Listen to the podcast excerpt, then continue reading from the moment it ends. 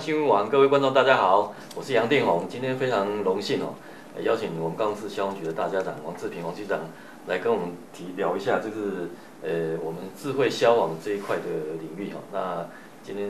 呃非常非常开心邀请到王局长来跟我们聊一下。好，谢谢主持人啊，港湾新闻网的观众朋友啊，大家好哈。那刚刚主持人特别提到智慧消防这个区块哈。那有关智慧消防的运用是未来的趋势的哈，那也是我们目前的重点工作哈。那不与时俱进哈，就是退步哈。所以我们在一百一十年开始啊，也推行了啊救急救难一站通的这个计划，就是啊中央啊针对紧急救护工作啊资讯化的一个专栏。那我们高雄市消防局也参加比赛哈，获得卓越团体奖的啊一个殊荣哈。那这个计划啊，要分四个年度来执行哈。那最主要就是它要建立啊紧急救护管理系统，好，还有救灾指挥的派遣系统，啊，以及大量伤病患的救护管理系统，啊，还有医师指导啊，医师指导的一些资讯系统等等。然后啊，将这些系统里面的这些啊资料，就运用啊电子资讯的一个智慧功能，好。啊，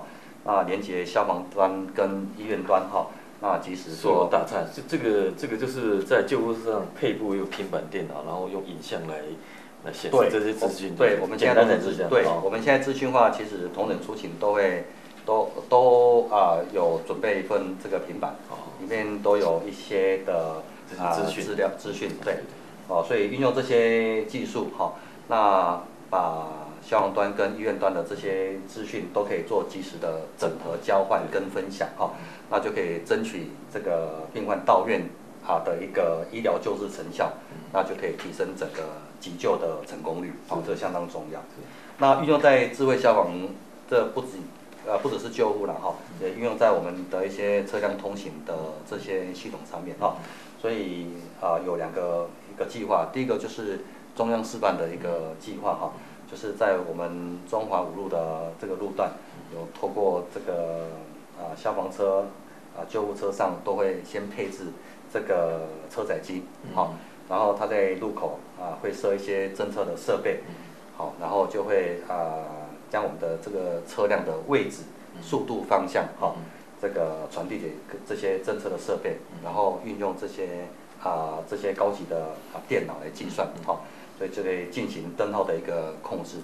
所以对，所以我们这个车辆啊，这个经过这些路口的时候，那个车上就就会做转换。对对对对，这个车载机也会啊显示这个这个左右来车方向的左右呃方向的来车哈，那也会有提醒这个看板，好，注意这个这个用户人哈，要紧急避让这紧急。啊，车辆要先行通过，好，这个都有。另外，第一个专案是我们啊市政府交通局跟我们消防局的一个合作案，哈，是选在这个啊凤山的凤顶路，也有四个路口，好，在示范，哈，那就是它是也是像刚刚那个主持人所提到的哈，就是建立紧急车辆优先通行的号志系统，嗯，好，所以也是一样用这些啊智慧科技，好，然后在车辆到达路口。时候，它就是提早侦测，然后就会转换成绿灯，绿灯好，让这个车辆能够优先通行，优先通行好，可以啊顺利的行驶。那这个系统好啊，我们就是初步初步统计分析之后哈，它大概可以节省啊百分之二十八的时间，嗯，哦，应该是算成效不错，好，那而且更加安全，好，就不会再发生这个我们。共享分队车祸的意外，哈，哎，因为在路口啊发生重大的车祸，也是因为灯号，然后驾驶人啊反应不及，哈，所以有这个系统来辅助的话，日后我们出勤会更加的安全，哈。那这个这个技术如如果日后更加成熟之后，它可以广泛运用在我们这个市市区的一个主要路口啊，或者说全面铺设当然是最好，因为这个。呃，费用确实也也不低了哈，所以要要推广到全市那么多路口，大小路口，啊，那可能还要一段时间的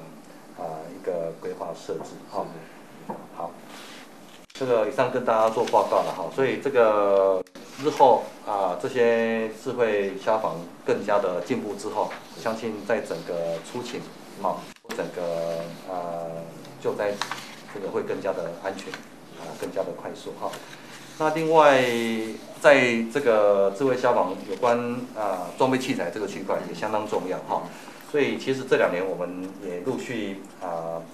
增加了很多这些现呃新的设备装备器材，呃，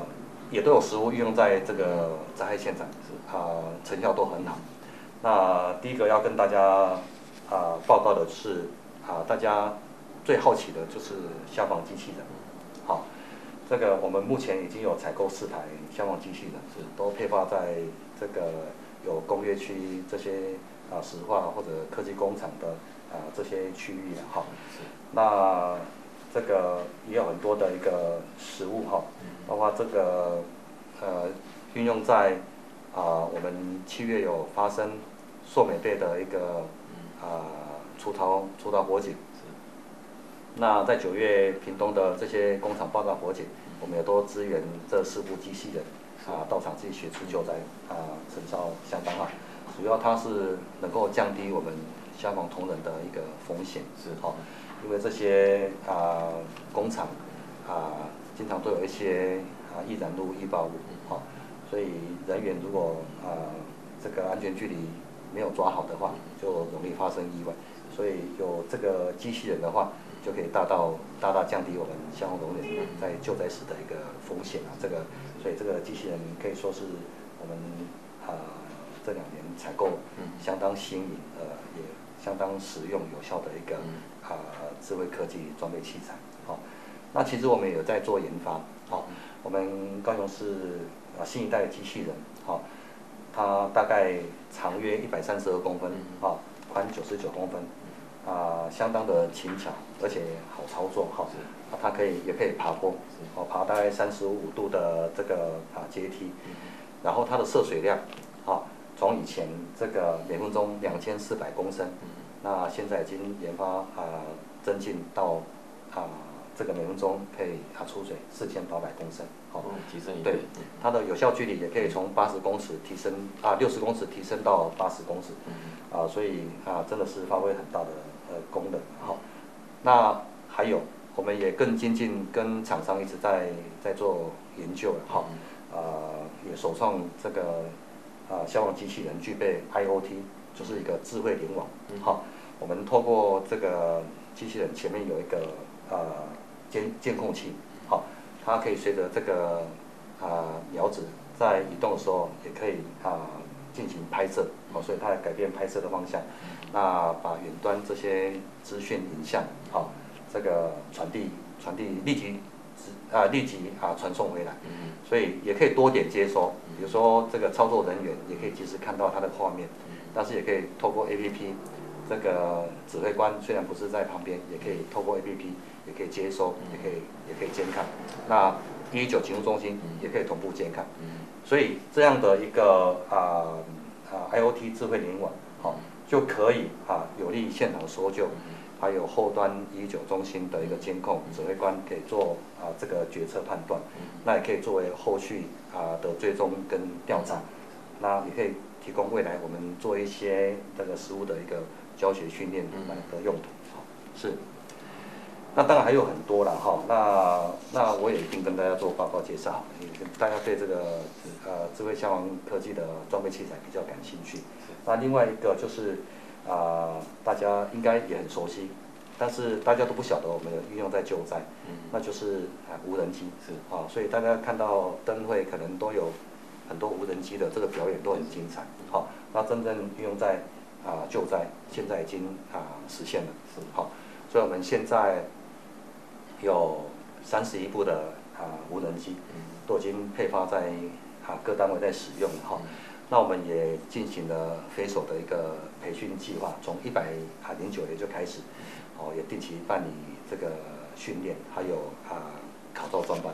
啊，所以我们也有五十八位同仁已经啊通过考试，啊总共取得